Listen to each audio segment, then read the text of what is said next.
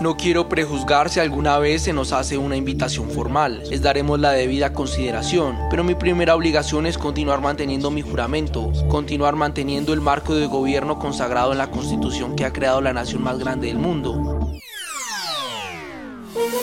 Hola, bienvenidos. Es jueves 18 de agosto y estas son cinco de nuestras noticias del día en NTN 24.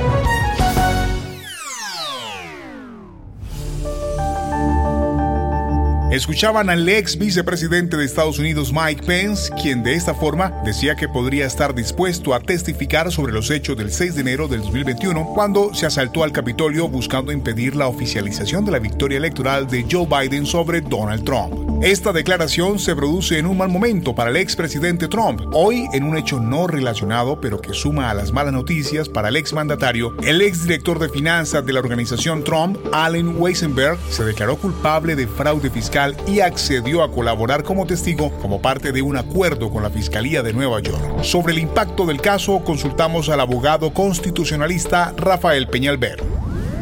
Aquí es un, ejemplo de la lealtad ciega que tienen algunos de los funcionarios que han trabajado con Trump por tantos años, negándose a testificar en contra de Donald Trump en el caso criminal. Si se va a llevar a quiebra la compañía, lo más probable es que esta compañía de Trump quiebre en el proceso. Y Trump sabe que si este señor habla, lo puede llevar a la cárcel. Por lo tanto, aquí se ha hecho todo lo posible para que este señor no cumpla los 15 años que hubiera tenido que cumplir si lo hubieran condenado a él en el caso de fraude personal.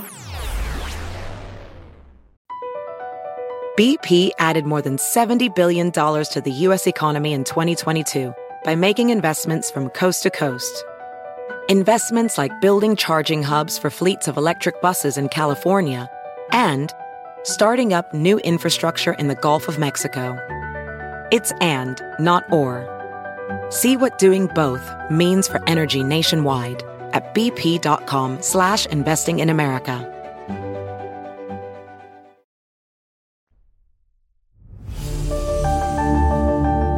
El grupo IDEA, conformado por más de 25 expresidentes de diferentes partes del mundo, firmaron un comunicado en el que exigen al Papa Francisco que se pronuncie ante la persecución y ataques que vive la Iglesia Católica por parte del régimen de Daniel Ortega en Nicaragua. En la misiva manifiestan su preocupación por la grave situación que padecen los religiosos nicaragüenses. Fuimos a consultar el análisis con uno de ellos, el expresidente de Paraguay, Federico Franco.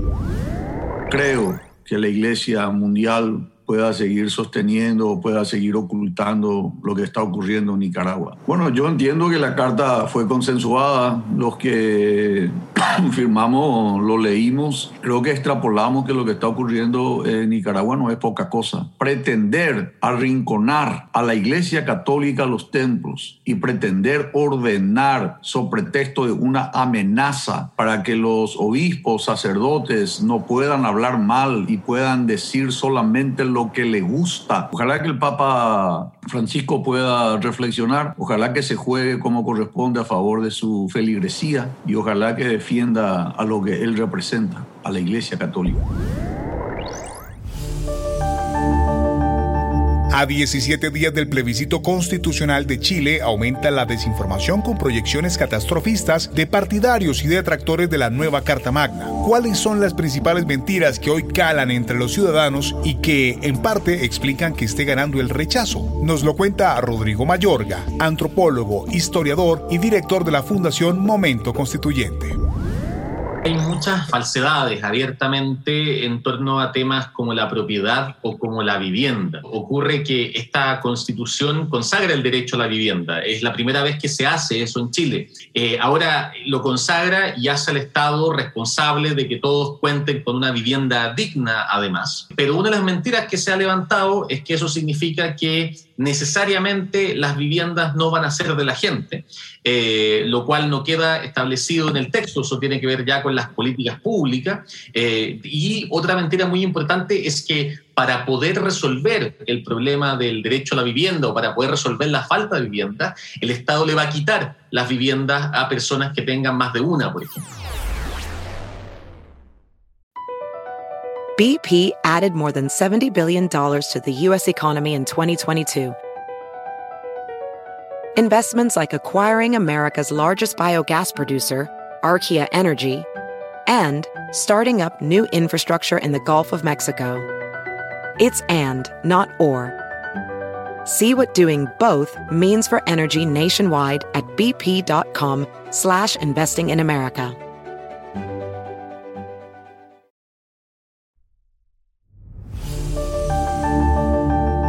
Europa prepara una estrategia comercial y diplomática para frenar el avance de China y Rusia en América Latina. La Unión Europea está preocupada por lo que consideran una retirada de muchos de sus países de la región que ha permitido el avance de las dos potencias. ¿Es posible revertir esta influencia? ¿Por qué preocupa tanto? Lo analizamos con Diego Lombardi, profesor de Economía y Relaciones Internacionales en el Tecnológico de Monterrey.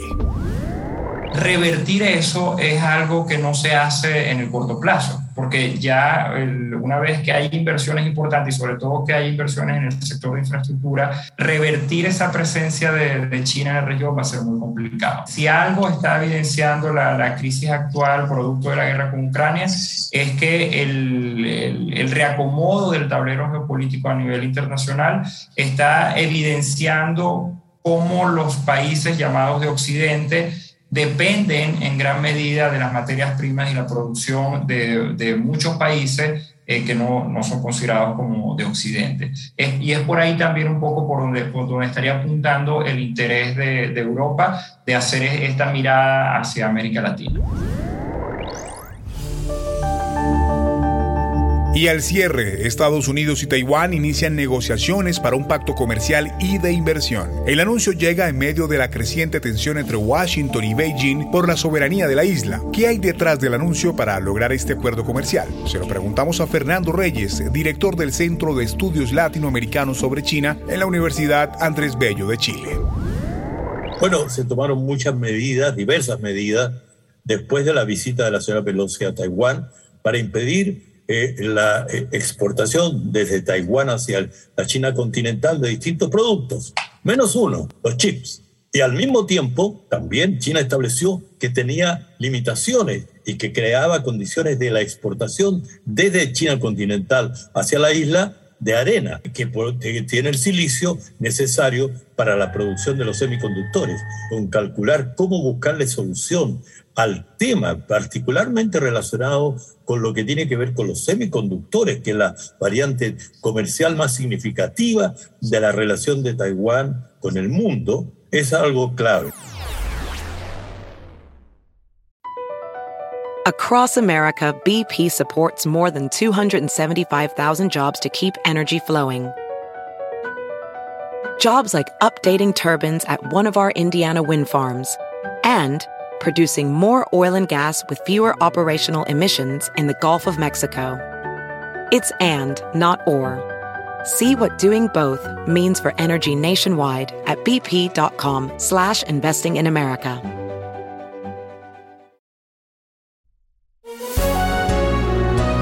Si te gustó este podcast, puedes buscar más de nuestro contenido en nuestra página web www.ntn24.com. Soy Hugo Vecino, es un placer estar con ustedes. Pueden escribirme al Twitter arroba Hugo Vecino. En el podcast de NTN24 te informamos y te acompañamos.